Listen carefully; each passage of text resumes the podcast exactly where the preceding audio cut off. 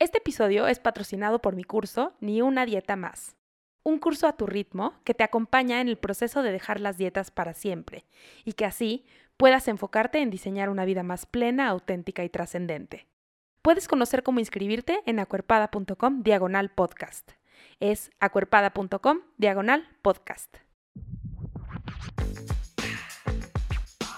Estás escuchando No Necesitas Adelgazar un podcast contracorriente que cree en la inclusión radical, en las historias poderosas y en lo transformador que puede ser encontrar tu lugar en el mundo. Soy Ana Pau Molina, soy psicóloga y puede ser que me conozcas también como acuerpada. En este podcast escucharás historias de personas que están retando a la cultura de dietas, a la gordofobia y a la violencia estética. Espero que te sirvan como recordatorio de que puedes vivir una vida plena, auténtica y trascendente sin perder un solo gramo de peso. Hermanes, yo no entiendo cómo la vida me llevó a conocer a esta persona. De verdad me siento súper, súper honrada de que haya estado con nosotros en No Necesitas Algazar y yo les quiero presentar a la doctora Mónica Moreno Figueroa. Ella es profesora titular de Sociología en la Universidad de Cambridge y su investigación se centra en la experiencia cotidiana de la raza y el racismo en México y América Latina, el antirracismo y el activismo académico, la teoría feminista y las interconexiones entre la belleza, las emociones y el racismo. Se imaginarán que, bueno, en esta conversación hubo tantas bombas eh, y tanta información tan valiosa que de verdad yo sentía que no me daba el tiempo para hacerle todas las preguntas que le quería hacer. Entonces espero que se lleven muchísima información súper valiosa de mi entrevista y sin más les dejo mi conversación con Mónica Moreno.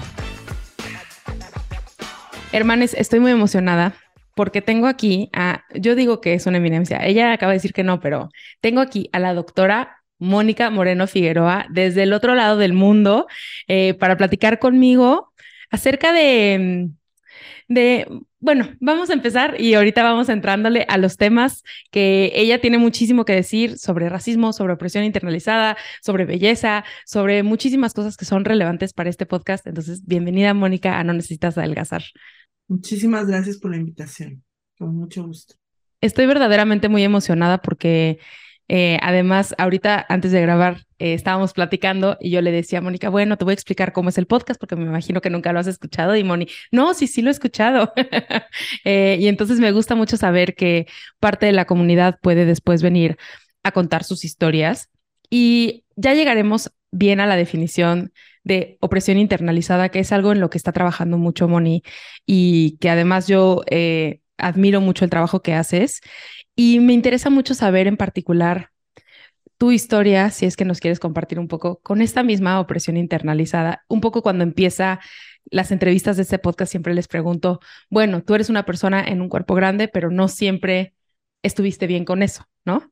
Y mm, básicamente eso es lo que les estoy preguntando, ¿no? ¿Cuál es tu historia con esta opresión internalizada? Eh, y me gustaría escuchar cuál es tu experiencia, no solo en el tema de gordofobia, sino también en el tema de racismo. ¿Cuál ha sido tu experiencia con esto? Pues toda, ¿no? Toda la vida. Todo me preguntas. Pues, pues gracias, gracias por iniciar con esto. Creo que sí es importante, pues sí, ubicar desde dónde uno habla y cuáles son las cosas que uno va trayendo. Y, y bueno, creo que estoy en, el, estoy en un momento interesante en el cual empiezo a eh, llamarme gorda, ¿no? A, decirme soy una mujer negra, soy una mujer negra, lesbiana, gorda, ¿no? Y presentarme hacia el mundo es duro, es algo difícil y nuevo. Y lo es pues por todo el proceso interior que se requiere pasar, o he requerido yo pasar para poder decir esto y decirlo con muchas emociones, ¿no? Y, creo que es un proceso que también viví para reconocerme como una persona negra y que tiene que ver pues mucho con eh, la respuesta que, bueno, la, la, las maneras en las que he sido tratada o maltratada en la vida y que básicamente me han llevado políticamente a tomar la decisión de ponerme en, una, en un lugar y desde ahí responder al mundo y decir, no quiero más ese maltrato. y creo que yo empecé todo este proceso primero pues como una mujer, digamos, una mujer mexicana o una joven totalmente metida en cuestiones de género, feminismo, en el cual la preocupación por el lugar de la mujer era lo único que yo veía, ¿no? O sea, la, el género, ¿no? Sí, sí, o sea, y, y, pues ni siquiera género, era así en ese momento lo que empecé era las mujeres nos tratan mal, ¿no?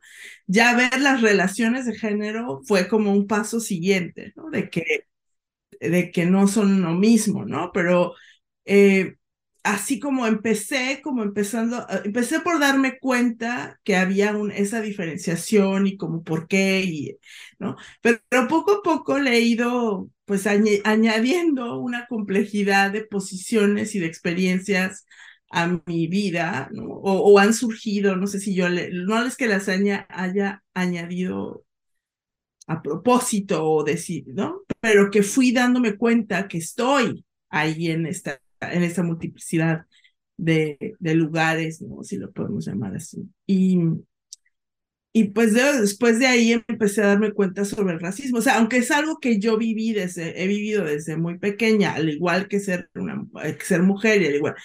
Pero es solo hasta que encuentro como, bueno, salí a estudiar fuera y encontré espacios donde había lectura, sobre todo desde lo académico fue que entré al tema del racismo pues sí, como empecé a leer cosas que yo decía, como que se parecen a algo que yo he visto. ¿Dónde he visto esto? ¿Dónde? ¿Dónde? ¿No? Y empiezas como, yo iba a, hacer mis estudios de posgrado, bueno, a Inglaterra, donde vivo ahora, eh, de género. Fui a vine a hacer una maestría de estudios de género. Yo trabajaba en el Instituto Mexicano de la Juventud y, y era la, o sea, dirigía ahí una sección sobre incorporar la perspectiva de género en la política pública. Y entonces género era lo que yo estaba muy interesada en aprender y hacer. Y me encontré al racismo, ¿no? Me encontré el tema, me encontré a la gente que estaba haciendo eso, me encontré así que, es más, que no puedes hablar de género sin hablar de raza, ¿no? Oye, y, justo, perdón que te interrumpa, en la plática que vi sobre ti, como que quería entender un poco más de tu trabajo para saber qué preguntas hacerte y escuché algo que dijiste que era como, no necesitamos lenguaje para saber que algo no está bien. ¿No? O sea, que incluso antes de tú saber este concepto del racismo, antes de entenderlo conceptualmente y de forma académica y tal, pues ya sabías que algo no estaba bien, pero no puedes como, como poner, poner tal cual dónde está, ¿no? Tal vez eso Claro, y es algo muy duro darte cuenta que has vivido algo para el cual no hay un lenguaje disponible.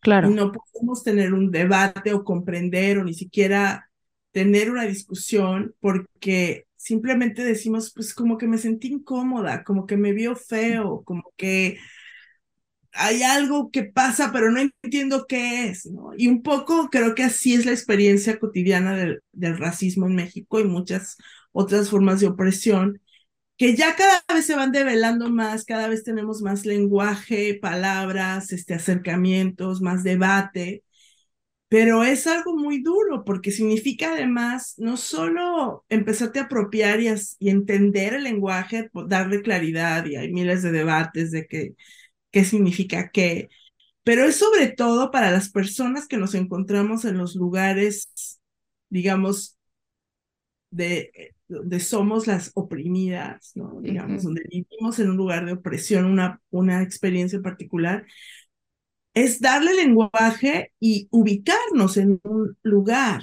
¿no? Es reconocer que si yo digo soy mujer negra, el poner el negro ahí quiere decir que reconozco dónde está lo negro en la escala de las valoraciones, ¿no? De, de lo racial, ¿no? Y lo negro está hasta abajo, digamos, ¿no? Y entonces hasta abajo quiere decir, pues reconocer toda la violencia que significa, ¿no? Eh, y creo que también construir comunidad, ¿no? bueno, al menos para mí, el reconocer que la gordofobia era un problema y nombrarlo como, ah, no estuvo chido lo que viví, o sea, no es lo que me toca por ser gorda, digamos, me, me permitió entonces buscar a otras personas y luchar contra la opresión en vez de estar tan solitaria y creer que yo soy el problema un poco, ¿no? Claro, claro, y es como ese, es un proceso de irte conectando, de ir comprendiendo qué te pasa, darle un sentido, ¿no? Y entonces pienso que ahora llego al tema de la gordofobia, de asumirme como gorda, como una postura política, como algo eh, que me está permitiendo mover mi vida hacia adelante, digamos, ¿no? Que es como, sí, estoy como en, en medio, justo siento que me encuentras o estamos coincidiendo ahorita en un momento en el que le estoy añadiendo algo que entonces todo tiene empieza a tener todavía más sentido, ¿entiendes? Es como no puedo explicar ya más cómo fui una mujer joven, negra, eh, sin agregarle y gorda, ¿no? O a dieta perpetua, ¿no? Entonces, este, empieza de repente, wow, así es como que si si le quitaras este, una, sí, una pantalla o, un velo más a la vida misma y volteas y dices, ah, o sea, eso también estaba pasando. O sea, no solo era mujer, no solo era negra, además gorda y a dieta permanente, ¿no? Entonces, wow, ¿qué significa? Entonces estoy como muy, ahora sí, sacada de onda digamos, este, con muchas preguntas. He estado, bueno, me he devorado tus podcasts, me he devorado los de Raquel Obatón, este, está yendo a sus cursos. Comencé todo como un poco ya escuchando a Ana Arismendi con el podcast de qué tiene hambre tu vida. Y empezó ella a abrir muchas como preguntas, ¿no? De, ah, te, te puedes hacer otras preguntas, ¿no? Y entonces, y después fui encontrando más personas. Y entonces es muy interesante porque, y esto va a sonar, y pienso que creo que muchos adultos, mujeres adultas, podemos, en general los adultos hacemos esto. Así como, no puedo creer que estoy aprendiendo esto ahorita. Es como, no lo encontré antes, ¿no? Ajá. ¿Cómo no lo encontré antes? O sea, cuando vi la fecha de cuando salió el libro, la primera edición de Alimentación Intuitiva, en los noventas, ¿no? 94. no, en los noventas. en los noventas. Bueno, yo decía, pero ¿por qué no lo leí? ¿Cómo es posible, no? ¿Cómo es que, que no me lo encontré, no? ¿Cómo es posible, este, Sí, que haya creído tantas cosas. Entonces, digamos que me encuentras en ese momento, de un momento de mucho aprendizaje y de un shock tremendo de comprender esta, eh, pues este nuevo paradigma, ¿no? Que creo que está revolucionando, es, es el lugar que ahorita encuentro más revolucionario para el pensamiento este, social, ¿entiendes? Porque es, es donde podemos ver, es como imagínate, yo decía, hoy justo pensaba y hablaba con unos amigos sobre esto, es como cuando la gente creía que las razas existían, era totalmente, juraban, ¿no? Era así totalmente obvio que la gente era diferente, que la podías poner en diferentes especies, que míralos, no ves esto, ves su cuerpo. Justo te quería preguntar sobre el racismo científico, porque también hablaste de esto en tu conferencia y siento que se asocia mucho a lo que vemos ahora, ¿no? Claro, es como la prueba de ver algo y además con esta tendencia positivista, de, ¿no? De las tendencias científicas de creer que lo que ves es la verdad, ¿no? Y que el ojo es totalmente neutro, ¿no? Y que puede ver la realidad, pues hace que entonces la gente sí creía eso, ¿no? Entonces imagínate cuando empieza a decir, no, las razas no existen, todos somos seres humanos, estas diferencias son el 0.02% de nuestro material genético, no hay ninguna base científica para probar. O sea, yo veo la lucha desde los años 50, en 1950, las Naciones Unidas firmaron este documento, salió de que se declaraba que ya se había hecho todo y las naciones del mundo mundial están de acuerdo que las razas no existen, y hace cuenta que eso no ha pasado. O sea, todavía, y yo creo que va a tardar, aunque cada vez la gente como que hay un lugar en el que sabe que a lo mejor está mal, de que tal vez no está tan correcto, de hay algo ya en el ambiente que en el que vemos una mayor sensibilidad pero eh, era, o sea, era una creencia tan real, ¿no? Y lo mismo creo que está pasando ahora con el tema de la diversidad corporal. Es como, ¿de qué estás hablando? De que los tamaños son diferentes y que no, no, y que, y que no se puede hacer algo. Y que indican algo de la persona, ¿no? O sea, que indican que, que, el que tú veas un cuerpo gordo te indica tanto de quién es, ¿no? Como es, leí recientemente el libro de cómo ser antirracista, bueno, lo escuché, em, y hablan de este tema de cómo el gen negro, ¿no? Es que las personas negras hacen esto y esto y esto, y como dar todas estas características solo por un color de piel, ¿no? Entonces es dar todas estas características solo por un tamaño de cuerpo, ¿no? Exactamente, es como haz de cuenta que tienes unos discursos paralelos ahí, que yo creo que hacer esa asociación nos puede ayudar a entender la dificultad de ir más allá de lo que vemos y asumimos que un cuerpo nos dice, ¿no? Yo cuando doy clases sobre racismo y trato de explicar el concepto, les digo, es que es tan absurdo pensar que puedes justificar el maltrato de alguien la vida de alguien, o sea, la capacidad de acceder a una buena vida por el 0.02% del material genético de las personas. Y en ese punto 0.02 estará mi color de piel y mi nariz y mi cabello. Y eso te quiere decir que irrelevante e insignificante es para los seres humanos y nuestra infinita capacidad y maravilla que son nuestros cuerpos pero es así, o sea, hay que estarlo diciendo, hay que estar, es, es como muy, la, digamos que el peso de lo visible, lo de lo visual, de la visibilidad, es muy dominante, ¿no? Es muy dominante y nos causa como seres humanos un cortocircuito que es como, pero si lo estoy viendo, si estoy viendo y este, ¿no? Pero lo que vemos ya trae, yo le llamo la mirada informada, ¿no? Digamos, nuestra mirada ya está con unos lentes que ya te, distorsionan lo que ves. O sea, sí, de cosas que has aprendido, escuchado, ¿no? O sea, ya bien informado. Exactamente, totalmente. Es muy, es muy fuerte, es muy fuerte darnos cuenta de esto. ¿Por qué crees que, o sea, tú que estudias pues todos estos temas de opresión y eso, o sea, a mí me sorprende mucho dos cosas. Primero, ver cómo o sea, en, nuestro, en nuestro movimiento antigordofobia, a las personas se les olvida que la lucha es por las personas más gordas, ¿no? O sea, como que tiene un límite primero de hasta dónde, hasta dónde, ah, sí, pero luego ya están demasiado gordes y entonces para ellas no, ¿no? Y por otro lado, ¿por qué no aprendemos de esto? O sea, yo hablo, por ejemplo, de que las cirugías bariátricas son como las lobotomías de nuestra era. ¿No? Como el mutilar un órgano para adaptarse a ciertas normas sociales y adaptarse a, ¿no? Porque las lobotomías eso eran, ¿no? Como intentar resolver cortando un órgano.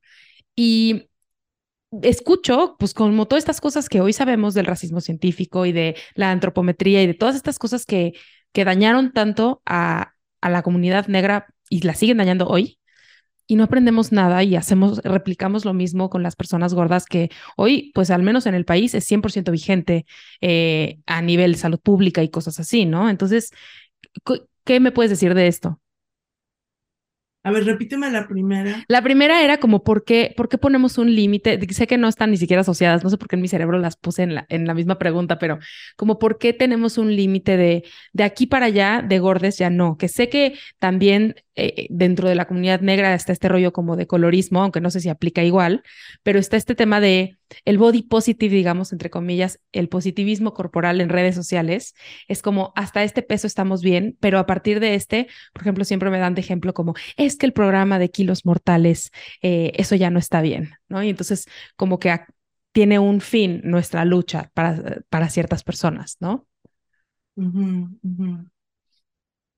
Pues yo pienso que tiene que ver con estas ideas de jerarquización, ¿no? Tal vez, es lo que se me ocurre ahorita, ¿no? Eh, de eh, cuando los científicos empezaron, los, los biólogos empezaron a ordenar jerárquicamente a las razas, ¿no?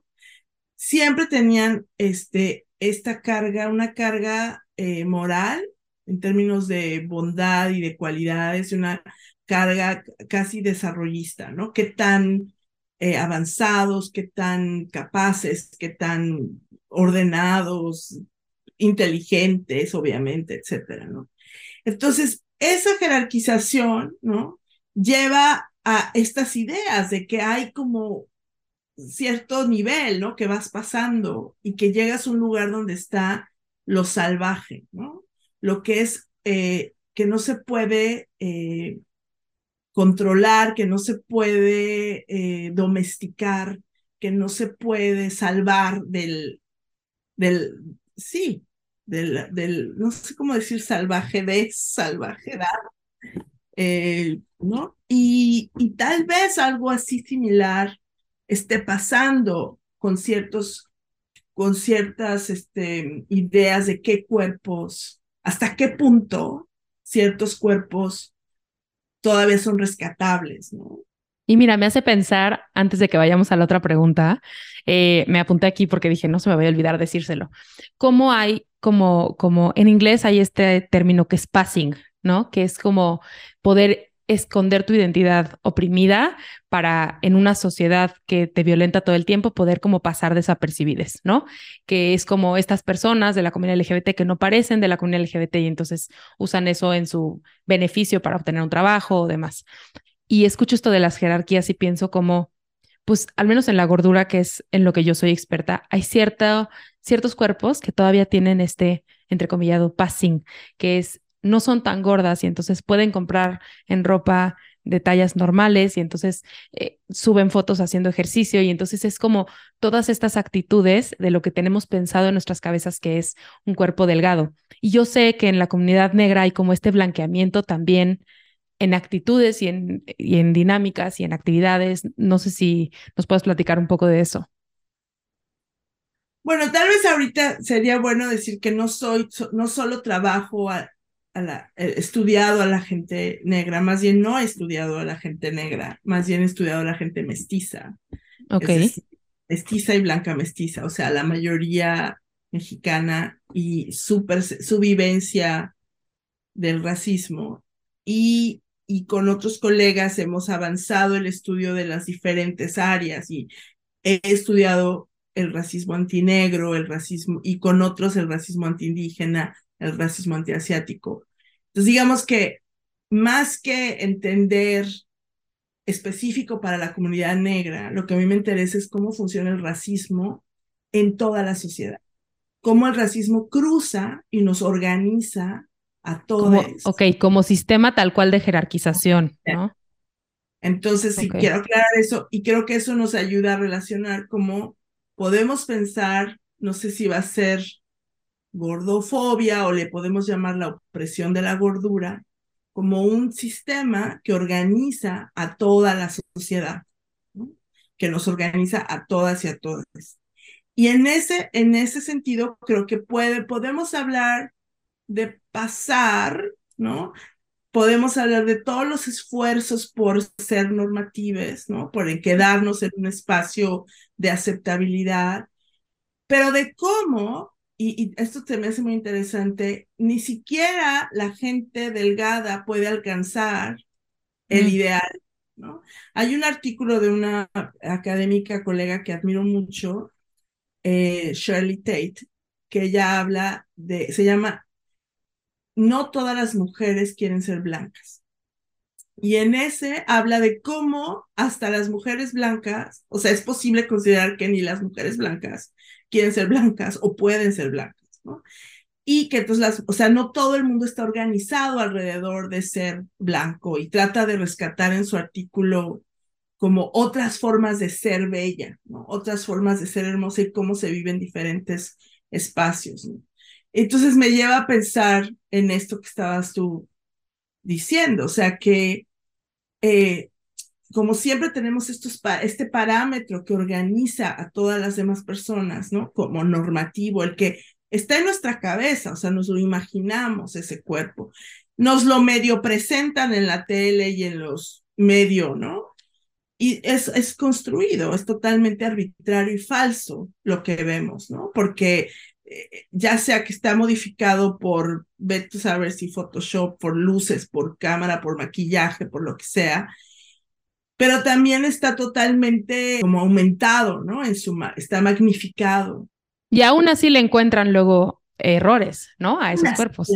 aún así tiene defectos, ¿no? Entonces, pues no hay manera de pasar, ¿no? Casi, ¿no? Entonces, por supuesto que hay esta competencia de quién se acerca más.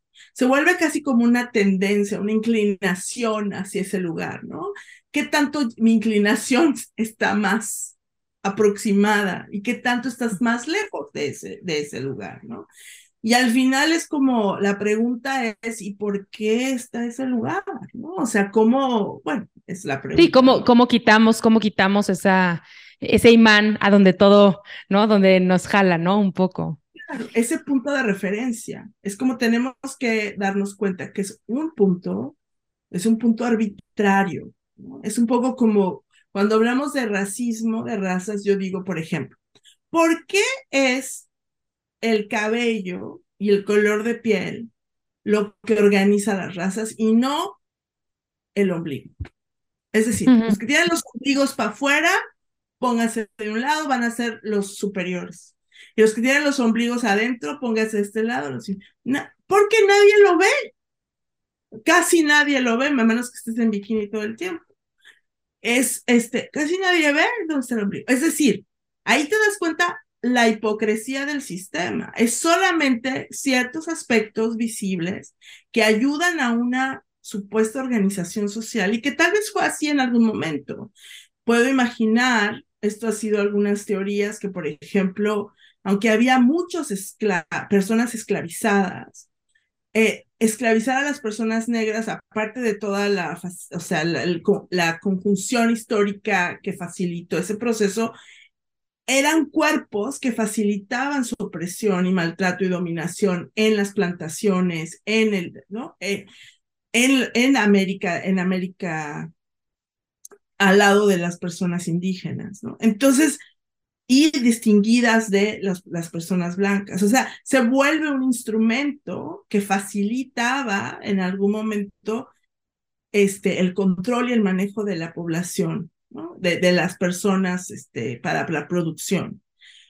Totalmente contextual, ¿no? Se o sea, había personas esclavizadas de otros colores y tamaños y grupos, ¿no? Y es este grupo, ¿no? Al cual además se, se vuelve el color negro, se vuelve significativo, ¿no? Este, y se vuelve eh, la caracterización, o sea, el momento, digamos, lo negro se convierte en raza a través de ese proceso de, de la esclavitud. ¿no? no existía antes, ¿no? No se vuelve, no se vuelve que negro igual a esclavo, ¿no? Eh, no había esa idea antes, sino que se produce al usar a estas personas específicamente para estos procesos. Entonces, yo pienso que podemos eh, aprender de ahí procesos similares, ¿no? Es cómo es que lo gordo en qué momento se convierte en el lugar en el que podemos echar todos los defectos, todos los problemas, donde podemos, este, ¿no? Es como, ¿en qué momento la persona gorda se vuelve la persona, este, sí, que carga eh,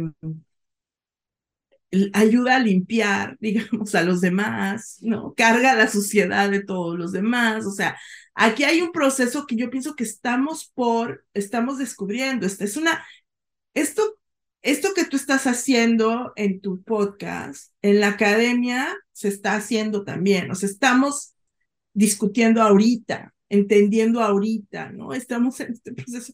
Porque yo digo, bueno, ¿cómo fue? Está este libro increíble de Sabrina Justo te iba a decir que, que, pues sí, hay teóricos que estaba buscando su nombre. Este, hay un autor que se llama Sean Harrison que tiene un libro que se llama Belly of the Beast, como la panza de la bestia, ¿no? Y Sabrina Strings también que trabajan este tema dual, ¿no? ¿Quieres platicarnos un poco de eso?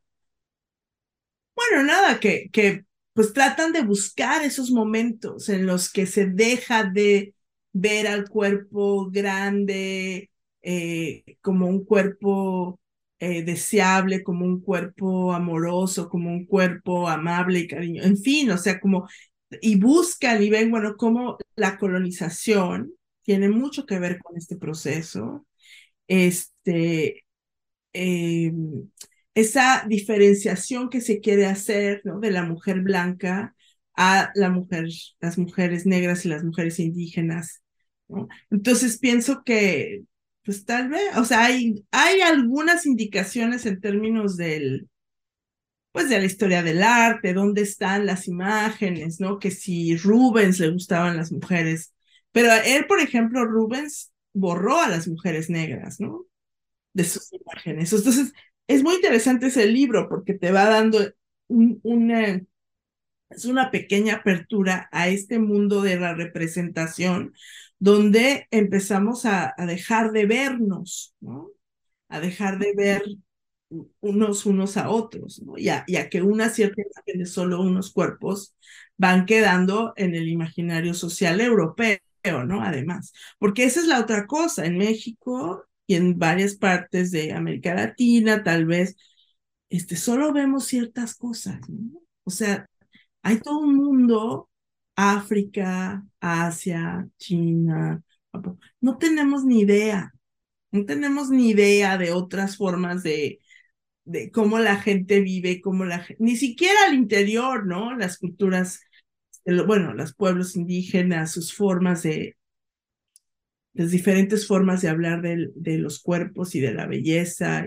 O sea, no tenemos idea. Tenemos un solo parámetro y es el parámetro que ha sido cuidadosamente y artificialmente, discretamente construido desde este, los parámetros europeos de belleza y de los cuerpos. ¿no?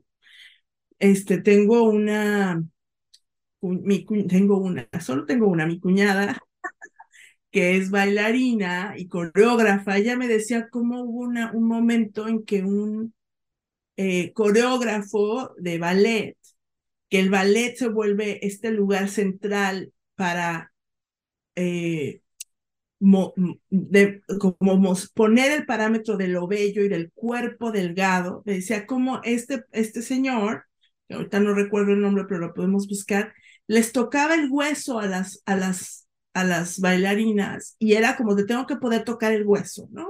Y, y, y que de repente la delgadez extrema, a partir de esta injerencia, ¿no? De este director hombre, empieza a acelerarse, ¿no? En ese, en ese espacio y se, y se sigue erigiendo como el parámetro último que dicta, ¿no? ¿Qué es lo bello y cuál es el cuerpo hermoso, ¿no? Al que hay que imagínate tú. O sea, ¿no? a ver si te suena. Sí, no manches. Y que son cosas que seguimos haciendo, ¿no? O sea, cada quien tiene como su propia métrica de su propio cuerpo, de esto ya, ya engordé demasiado, o cuando se me marca este hueso, cuando se me quita esta lonja, cuando, ¿no? O sea, como que cada quien o sea, esto no es tan lejano de la realidad de la vida individual de las personas, ¿no? Hemos aprendido esto, este tipo de, de señales de lo estoy haciendo bien. Y mm, justo también en esta plática tú hablabas de algo que me parece muy importante. Em, ayer justo tuve a una consultante de primera vez, ¿no? Y me parece muy interesante cómo cuando llegan al consultorio traen un lenguaje muy claro de, pues, de opresión internalizada, que ahorita vamos a hablar más de eso y que me gustaría que nos lo definas y demás. Pero llegan diciendo, em, es que fui a esta dieta a los ocho años porque yo quería o me hice una cirugía bariátrica a los 14 porque yo quería y hice no sé qué, no sé qué porque yo quería y porque yo quería, pero me lo dicen desde la infancia, ¿no? Yo quería, yo quería y esto fue porque yo quería. Y lo que tú dijiste en, en esta plática que, que vi es, eh, pues justo esto, ¿no? O sea, si quieren cambiar su cuerpo es porque ellas quieren y nadie les está diciendo que lo tienen que hacer y nadie les está, las está obligando. hay algunos casos en los que sí, ¿no? Pero, pero, ¿qué piensas de esto? De porque yo quise, porque yo quise, porque yo quise. Mm. Es muy interesante porque los estudios de belleza que hemos, lo que hemos visto eh, es que se dividen en, bueno, tres campos, digamos, pero uno primero que decía es que las mujeres, sobre todo, toman decisiones y hacen todo esto porque la mirada de los hombres, porque la cultura las oprime, porque no, la sociedad dicta estas normas y lo hacen porque son al final como este títeres de la sociedad, de la cultura y de la sociedad y no nos queda, no les queda más opción, ¿no? Ahí en este campo encontramos estudios como el de Naomi. Naomi Wolf, sí. Naomi Wolf, por ejemplo, ¿no? Y luego tenemos otra versión de estudios que trata de rescatar la voz de las mujeres y que hacen estudios, por ejemplo, de cirugía cosmética, este, o de espacios donde las mujeres se reúnen a tener prácticas de belleza comunes, bueno, en conjunto, el salón de belleza, eh, prepararse para la boda juntas antes, ¿no? Reunirse, las, en fin, momentos de compartir.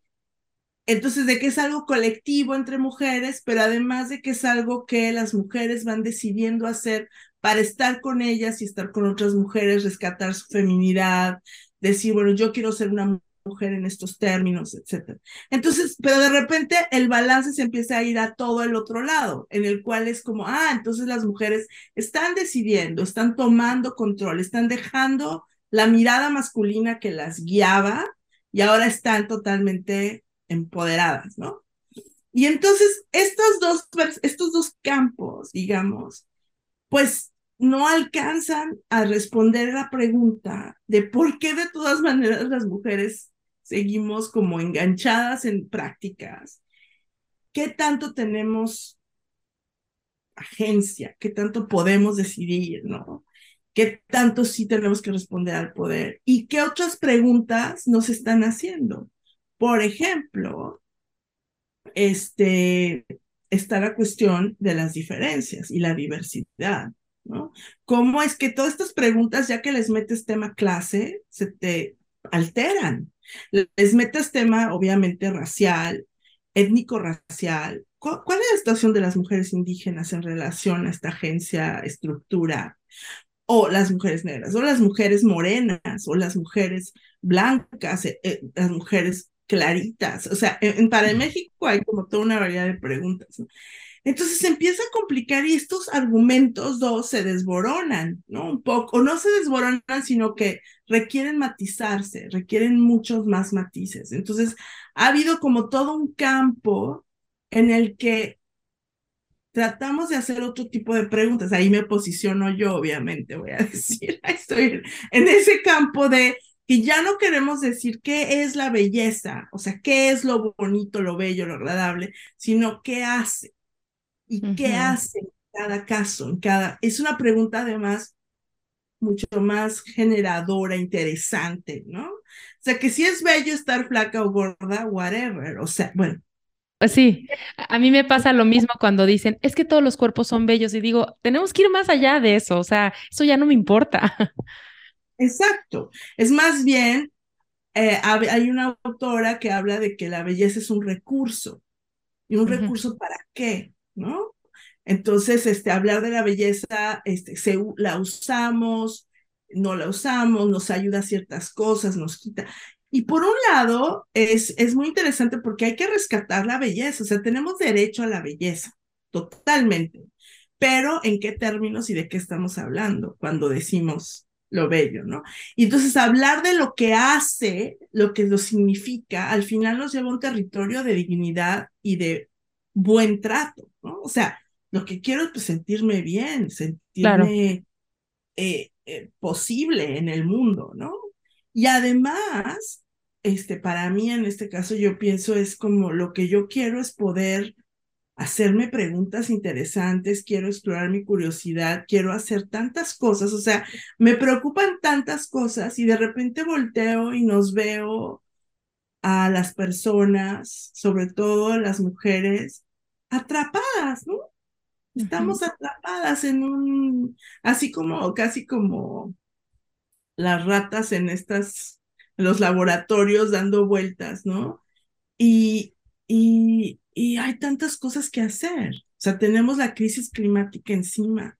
es real, se está, se, está en riesgo nuestra sobrevivencia como seres humanos. Eh, no, ni siquiera deja tú, ay, es que por nuestros nietos o nuestros hijos que tengan un futuro. No, se nos está acabando el mundo y aquí estamos preocupadas, ¿me entiendes? Sin poder salir de esta preocupación que está aquí en nuestra frente. Es como, ¿soy bonita o no soy bonita? ¿Me veo bien o no me veo bien? ¿Estoy gorda? ¿Estoy flaca? ¿O qué voy a hacer? Eh, ¿Se me ve bien? ¿Se me ve mal? Y es como, qué fuerte. Y yo pienso, por eso tal vez llegamos al punto del tema de la opresión internalizada. Para mí la opresión internalizada es como digo, la cereza del pastel, es como lo que sella el pacto de la opresión. Cuando las personas nos hemos creído el maltrato, ya, ya, en los sistemas, digamos, opresivos, no necesitan hacer ya nada más. Ya, ya seguimos nosotras, o sea, seguimos y alimentamos y seguimos alimentando este sistema y ahí vamos, ¿no? Como maquinitas. Entonces es, es muy fuerte, es, es ese momento en el que nosotras mismas, pues sí, incorporamos todas estas ideas y nos creemos superiores, digamos, para ponerlo de forma sencilla, es el proceso por el cual nos llegamos a creer superiores o inferiores a otros. O sea, no es solamente sentirnos mal y menos, sino también sentirnos que estamos bien y que somos lo máximo y que nuestra forma es la mejor y que todo, o sea, ¿no? Lo podemos poner en ejemplos de, de clase, de raza, de género y sobre el tamaño de los cuerpos, ¿no? Y eso es muy duro. Sí, justo tengo un episodio em, de este podcast y mm, hablo de, la, de un concepto que me inventé yo. Mira, yo no soy académica, pero me invento mis conceptos y le llamé meritocracia corporal, ¿no? Que es un poco esto que dices tú de, de, la, de la opresión hacia el lo que yo hago es correcto y la forma en la que yo vivo es la correcta. Y es, a mí me parece muy interesante cuando escucho a personas delgadas decir, ay, es que sí, mi gordofobia internalizada. Mm, tengo miedo a engordar, ¿no? Mi gordofobia internalizada y como que yo siempre digo que no es gordofobia internalizada, pero si lo entendemos como tú lo entiendes, más bien la gordofobia internalizada es estoy muy bien en esta delgadez y no, o sea, más bien es eso, no es no es eh, la otra cara. Ah, exacto, o sea, no es la otra cara de, de es que tratan tan mal a las personas gordas que yo me siento mal o no sé, sino más bien es el otro, la otra cara, ¿no? Como esta que yo llamo meritocracia corporal de lo he hecho tan bien que estoy acá, ¿no? Claro, mira, una forma en la que a mí me gusta entender esto es que la opresión, y lo he compartido con otros colegas, es que la opresión nos organiza a todas las personas. La opresión nos confunde a todas las personas sobre quién soy yo y quiénes son los demás. Entonces, si yo creo que yo soy mejor que los demás, voy a hacer todo lo posible por mantener mi lugar de superioridad, por hacerle ver a todos los demás que sí estoy bien, que sí soy la mejor y que estoy en el mejor lugar posible. Y voy a defender mi posición. Bueno, a como de lugar. Tal vez podemos tener y debemos explorar más qué es lo que parece que está en juego, por el cual no queremos dejar ese lugar. Y al mismo tiempo, este, para las personas que hemos sido, eh, hemos estado sido maltratadas, en todas hemos sido maltratadas de alguna manera. Como dicen, nadie es 100% privilegiado y nadie 100% oprimido, ¿no? Nadie, nadie. Pero es entonces, ¿cómo es que algunas personas si llegan realmente a creer esta idea de que son las víctimas perpetuas y de que están mal y de que no, de que, y de que necesitan maltratarse a sí mismas de tal manera continuamente hasta lograr, ¿no? Voltear a ver y llegar a ese otro lugar, ¿no? Entonces, hasta las ideas de movilidad social en ese sentido, de que tú puedes pasar de un lugar a otro. Por eso le llamo meritocracia corporal. Claro, que puedes llegar a ser clase media o clase alta o nobleza. Es como, a ver, pero ¿por qué estamos divididos en clases sociales para empezar? ¿O por qué? O sea, dime, o sea, hay preguntas, como dices tú, más allá, más importantes que hacernos. Pero efectivamente estas dos polos son muy, digamos, y va un, todo un continuum ahí. De, de, de cómo es que vivimos la opresión. Pero yo pienso que sí, yo sí diría que la opresión internalizada la vivimos todas las personas y que a todas nos mantiene alineadas. Es decir, si yo soy delgada o quiero ser o estoy haciendo, voy a organizar mi vida y el mundo entero a, a este proyecto de delgadez, ¿no? Y entonces me mantengo alerta, me mantengo todo el tiempo, no solo regañando y maltratando a las gordas, sino haciendo que todas las demás estemos flacas, ¿no? O delgadas o nos mantengamos en este lugar. Entonces se vuelve una manera de estar en el mundo organizando tu vida alrededor de tu peso o del peso que deberías tener. Claro, al final como que esta percepción que tengo de cuando lo dicen es como, como tengo gordofobia internalizada, no estoy violentando a nadie, porque soy yo contra mí, ¿no? Y que pues no, al final o sea, no es una violencia, digamos, directa, directa, pero al final es estas ganas de mantener esta estructura, ¿no? Estas ganas de mantener una estructura donde sí las personas gordas sean inferiores y que yo esté bien en el cuerpo que estoy porque, porque no soy eso, ¿no? Creo que algo que puede ayudar, o que a mí me ayuda a romper esta, esta dicotomía, digamos, de división, esa es cuestionar la misma idea de privilegio. es decir, ¿hay algún lugar donde seguimos creyendo que ser delgada es lo mejor?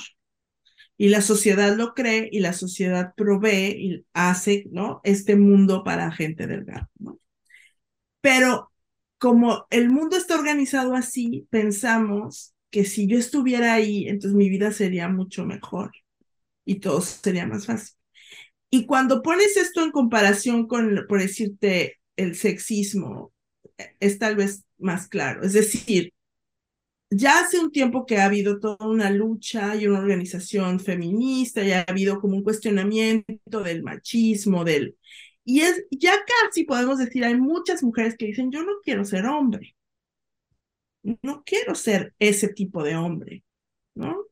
Este, del hombre que domina, ¿no? Del hombre, este, esta masculinidad dominante, violenta, no quiero ser eso. Entonces parece que, es como quiero ser, como quiero ser mujer, quiero ser este tipo de mujer, o quiero ser este tipo de persona trans, quiero ser este tipo de persona otra, ¿no? Pero cuando hablamos de la cuestión racial, a mí no me queda claro que las personas todavía, este, o sea, que estemos muy este, convencidas que el lugar que tiene la civilización europea blanca no es el mejor. Y todavía nos cuesta cuestionar y decimos, es que el privilegio, es, ese, ese es el lugar del privilegio al que yo quiero llegar, el que quiero tener. En vez de decir, pues mira, este lugar de los blancos y esta, esta vida europea, pues es una vida limitada. Es una vida que sea, que no, que no, para mantenerse como está, o para mantener su control y su poder, no solo ha negado y maltratado a muchos, se ha negado y maltratado a sí mismo y hay mucho más que explorar ahí. Pero es un mismo paralelismo que podemos hacer con la cuestión de la delgadez y del mundo delgado y del mundo, de ese imaginario del mundo perfecto privilegiado donde todas quisiéramos llegar. Es como, pero ¿por qué? ¿Qué hay ahí? ¿No? ¿Y qué, por qué creemos que esa vida es una buena vida? Y yo pienso que esa es la trampa en la que caemos, porque nos creemos que el mismo discurso autodiscurso que se ha construido para justificar ese lugar. Claro, sí, totalmente, totalmente. Sí, o sea, es como el mundo, el mundo blanco se presenta como el mundo ideal, como donde está la ciencia, dónde está el arte, dónde está lo bueno, dónde... Y el mundo masculino es donde está la razón, donde está el poder, donde está la fuerza, donde... Y el mundo de la gente delgada es donde está la, disciplina. Eh, eh, Entonces, si te fijas, todos estos son espacios que quieren llevarse el privilegio como si fuera su pertenencia. Y yo digo, hay que dejar de hablar de privilegio entonces, para que nos quede claro que para que esas personas y esos grupos, digamos, y imaginarios hayan llegado a ocupar esos espacios de poder, han sido también deshumanizados. De otras maneras que esas personas tienen que explorar y darse cuenta, o a lo mejor lo tenemos que hacer colectivamente. Y mientras todos los otros tenemos que eh, eh, dar un salto cualitativo, imaginarnos radicalmente el mundo que queremos. Y, y no es solo un mundo que replica el mundo delgado, pero ahora engordo. O sea, yo no quiero el mismo vestido, aunque me canta esta onda de, como de size, size, ¿cómo es? Que estas ondas en Instagram de, de la chava que se viste como la delgada. Ah, sí, que copian, copian el outfit, ¿no? Pero en gordo. O sea, es como todo eso, o sea, son intentos interesantes, pero creo que es como querer replicar este mundo delgado que se construyó con unas reglas específicas para justificar y apropiarse del poder y eh, de un cierto poder y ahora es como yo lo quiero, hagámoslo igual, pero en grande, para que yo quepa, ¿no? Es como, ¿y qué tal si hay otra cosa más que ni siquiera nos hemos imaginado ya porque estamos solamente viendo ahí? No sé, son preguntas. no, y me parecen preguntas muy valiosas. Creo que, o sea, justo decías ahorita como, como las mujeres no todas quieren ser hombres, o sea, yo me uno a eso, o sea, yo ahora veo pues mucha fuerza en mis comunidades de mujeres, eh, veo conversaciones muy interesantes entre mujeres que yo no cambiaría por dejar de sufrir la opresión que vivo por ser mujer. Pero cuando me preguntan si quisiera ser delgada, por el mundo en el que estamos hoy, yo siempre digo, si yo tuviera un botón, no, esto lo dijo Oyirum, que es una chica gorda y con discapacidad, lo dijo en su episodio, ella dijo, si yo tuviera dos botones enfrente y uno me quitara la discapacidad y el otro la gordura, picaría el de la gordura sin pensarlo, ¿no? Y mm, esto tiene que ver, obviamente, o sea, con la estructura en la que vivimos hoy. Hoy individualmente yo para sobrevivir, pues sí, sería más fácil si yo fuera delgada y encontraría más ropa en más tiendas y dejarían de criticarme mis familiares y lo que sea. No entendemos también como ese, esa otra parte, pero creo que es muy valiosa esta pregunta de, bueno, primero, y si no cambia, ¿no? ¿Qué vas a hacer con tu vida? Esperar a que te aparezca el botón, ¿no? Y por otro lado, en nuestro activismo, cómo construimos algo distinto y cómo construimos mundos distintos. Y yo soy psicóloga, entonces yo trabajo en mi consultorio pues estos temas, o sea, mucho yo trabajo el tema de opresión internalizada, no le nombro así en consultorio, pero eso es lo que trabajo, cómo sacamos estas voces de nuestra cabeza de lo que creemos, incluso no solo gordo y delgado, sino qué creemos que es saludable y no saludable, qué comidas creemos que son chatarra y, por qué creemos que hay comida basura y todas estas ideas que hemos internalizado, quién sabe de dónde. Em, pero quiero saber a nivel académico, no sé si has estudiado tú algo de, de esto, de cómo, cómo salirnos de la opresión internalizada. Bueno, pues creo que es un tema, mm, digamos, en las ciencias sociales es algo que, que casi no se estudia, que más bien se deja la psicología, ¿no? Como que es algo, en el momento que pones internalizado suena como a psicología, ¿no? Entonces eso no lo hace la sociología, ni la política, ni la antropología, etcétera, ¿no? Pero bueno, aparte de este estereotipo tan básico, creo que hay algo en el que parece, o sea, digamos, siempre ha habido una preocupación por cómo el poder se instaura en la sociedad, ¿no? Cómo es que la gente obedece, sigue las reglas, este, no se revela, no resiste. Y la mayoría de, bueno, no la mayoría, pero muchos esfuerzos de las ciencias sociales es por estudiar los lugares de resistencia. O sea, el caso de la organización que sí logró mantenerse a huelga o que hizo tal evento o que se manifestó. Que... Y es casi como busquemos la esperanza, ¿no? Busquemos estos lugares donde ha habido un movimiento distinto o una posibilidad distinta como, si nos, como ejemplos o guías, ¿no? Para la sociedad. Pero al hacer eso, se puede, por un lado, romantizar demasiado romantizar la resistencia, digamos. Y luego dejamos de ver cómo es que la, muchísima gente pues no ha podido salir de eso, y mucha gente está en eso, y mucha gente quiere estar en eso. Entonces nos falta, por eso a mí me interesa estudiar la opresión internalizada, digamos, como para una invitación a tenemos que voltear a ver a toda la gente que dice, yo sí quiero adelgazar, yo sí creo que esto es lo mejor, yo sí pienso, ¿no? Que el racismo existe, no voy a ir a una marcha, no me interesa participar políticamente, todo esto, ¿no? Que es que pareciera que son formas de mantener la sociedad igual, ¿no? Y mantenerla como está. Entonces, creo que por ahí todavía tenemos pues mucho que preguntar. Bueno, seguir, son preguntas que siguen y que uno se va haciendo. Ahora, ¿qué se ha hecho o qué? Yo creo que donde más aprendemos pues es desde el activismo, desde este, pues sí, las experiencias de personas, o sea, digamos, creo que de donde podemos aprender es desde estos procesos,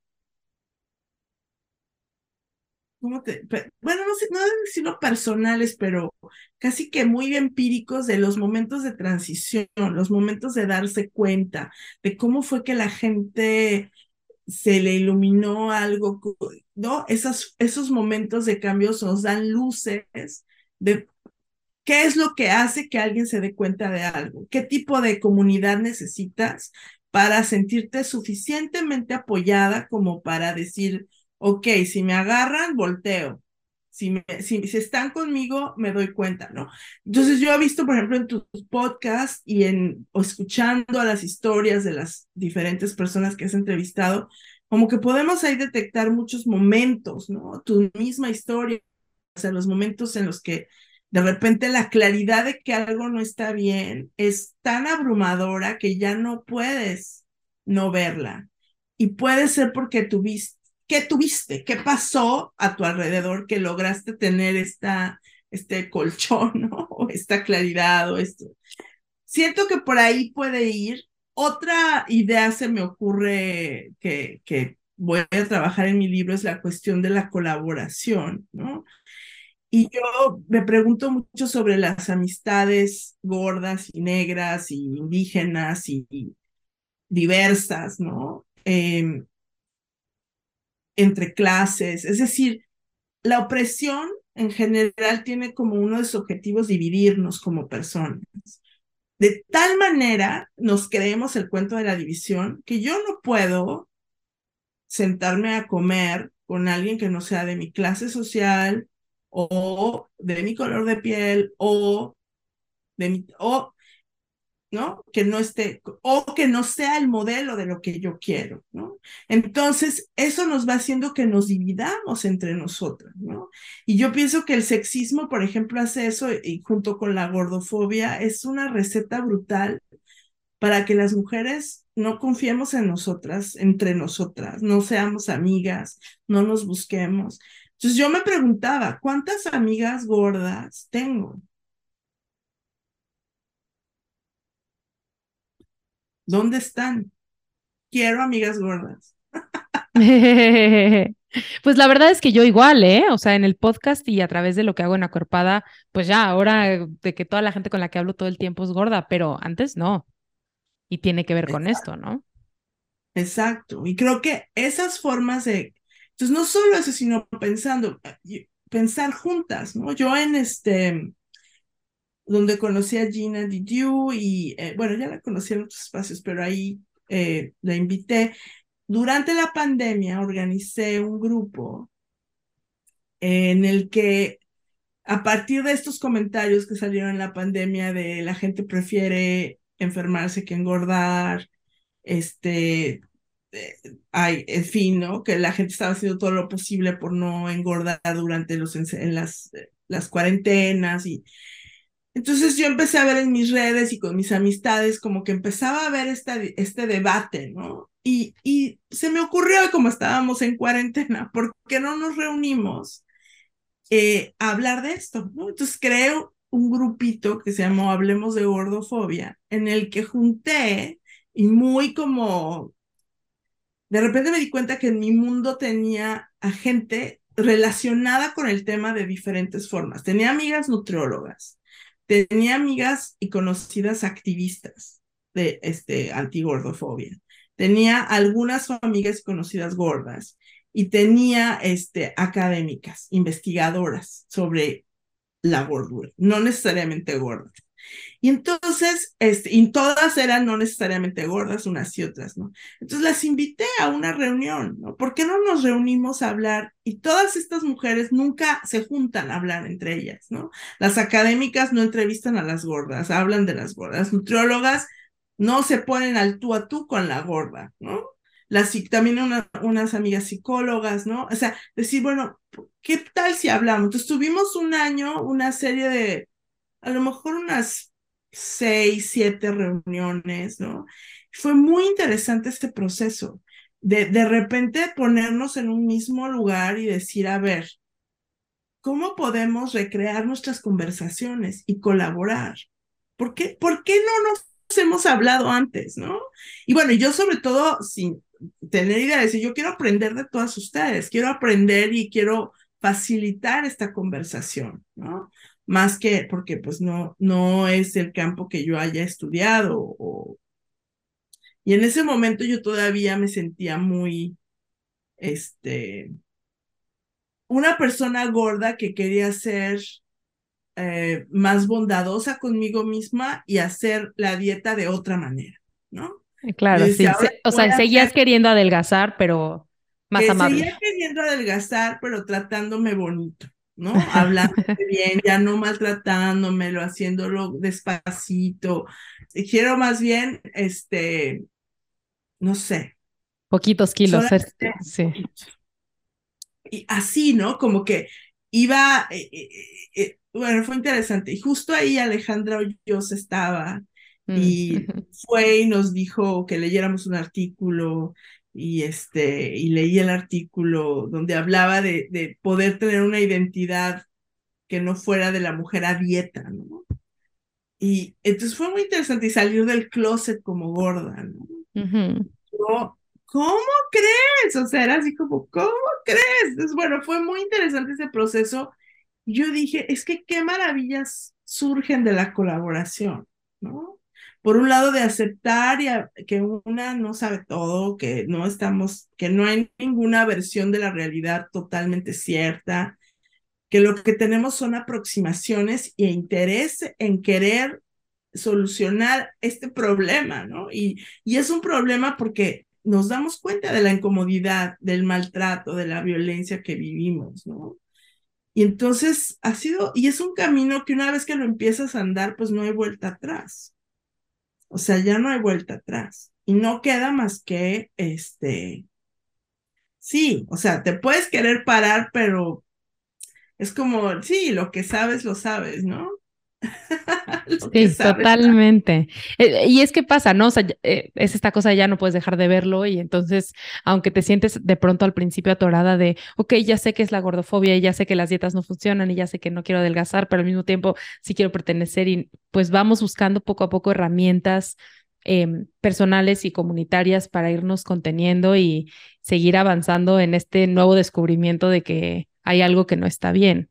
Y mm, Híjole, yo podría hablar 10 horas contigo, pero eh, en algún momento tenemos que terminar esta entrevista y dejarte continuar con tu trabajo que, estás haciendo. Y em, me da mucho gusto saber que el tema de gordofobia en tu vida llegó en este momento, porque esta pregunta va a hacer mucho más sentido para alguien como tú. Además de que no necesitas adelgazar. ¿Qué otra cosa te hubiera gustado saber antes que te hubiera ayudado a sanar la relación con tu cuerpo? Mm, pues yo creo que ser una mujer negra está perfecto, que está bien, que nunca hubo ningún problema con ser una mujer negra, una niña negra, una adolescente negra. Y que no tenía que entrar en procesos de mejorarme de ninguna manera. Uno de ellos, las dietas. Me encanta. Sí, no tenemos nada que arreglar, nada que mejorar. Quien, quien somos está bien y, sí, qué duro, qué duro que ese sea el gran aprendizaje, ¿no? ¿Quién eres? Está bien, pero pero también muy necesario. Y de verdad disfruté mucho platicar contigo y poder, pues como ver esta otra parte tan necesaria, además de que tenemos que aprender todos sobre racismo, porque pues si has crecido en una familia blanca como yo, lo más probable es que hayas internalizado el racismo como nos lo enseñó Moni, que es esta parte de creer que por tú haber nacido en una familia blanca ya eres mejor y algo lograste que quién sabe qué fue, o sea, fue nacer nada más, em, y que tenemos que aprender de cómo usar esa cercanía al imán eh, de la blanquitud para, para quitarlo. ¿No? Para quitar ese mismo imán y poder em, hacer un, un, espacio donde, pues donde el valor de cada quien se, se vea por el valor de cada quien y no, no, no vayamos todos a lo mismo. No sé si hay algo más que quieras agregar antes de que terminemos la entrevista. Pues, pues no sé, tal vez decir que es importante cuestionar esta idea del privilegio, ¿no? Hay que creer que cualquier posición de poder es mejor eh, como un lugar absolutamente bueno, es muy peligroso, ¿no? Este, porque también ha habido una deshumanización ahí y, pues bueno, ojalá, no, sé, pero eso ya lo había dicho, así que no sé, tenía más cosas que decir sobre la interseccionalidad, sobre el racismo, pero Creo que tenemos que hacer otra, tendremos que hacer otra. No, creo que hemos dicho bastante eh, sobre un poco, ¿no? Yo pienso que traté de alinear las diferentes opresiones y hablar de ellas y, creo que fueron paralelismos suficientes. Siento que tal vez fue de un poco académico todo. No sé qué tanto pude compartir historia personal, pero un poco, ¿no? Está bien, está bien, no te preocupes. Eh, no sé si este podcast no viene, este podcast no viene con muchas instrucciones, porque un poco me gusta ver qué es lo que sale. Y mm, creo que es parte también de, de, yo misma y que te invito a eso eh, de forma personal, a soltar un poco el perfeccionismo de, de, de esto. Y yo espero que podamos tener otra oportunidad para platicar un poco más, ya sea eh, a través de No Necesitas Adelgazar o de otros espacios Em, sí, sí, Estoy justo por, em, me acaban de aceptar eh, escribir un artículo sobre teoría feminista, gordofobia y racismo, que entonces esto me ha ayudado mucho porque pensé escribir unas notas como hacia dónde quiero que vaya y, creo que cuando eso esté tal vez sea interesante compartírtelo y, y, ver ¿no? qué piensan. Así. Perfecto, me parece muy bien. Quiero agradecerte mucho por haber, por haber venido a esta entrevista. Eh, yo pensaba sin conocerme, ahora sé que conociéndome, sé que además, em, pues justo aunque sea poquito, contar un poco de tu historia personal viene, eh, puede ser un poco amenazante, ¿no? Eh, luego hay gente que llora en el podcast, gente que no, y luego no sabes cómo va a salir contigo. Entonces quiero agradecer mucho que hayas venido a, este, a este podcast. Y pues nada, vamos a dejar toda tu información en la descripción del podcast para que puedan ir y platicar contigo si es que les interesa. Sé que también hay mucha gente que tiene ganas de meterse a nivel académico a esto, entonces eh, a lo mejor puedes darles un poco de guía. Y pues para las demás personas que nos escuchan, nos vemos en el próximo episodio de No Necesitas Adelgazar. Adiós. Esto fue No Necesitas Adelgazar Recuerda que puedes encontrar nuevamente los detalles de este episodio en acuerpada.com diagonal podcast. No olvides calificarnos en Spotify y en Apple Podcast. Sígueme en redes sociales como Acuerpada para continuar con la conversación. Nos vemos pronto.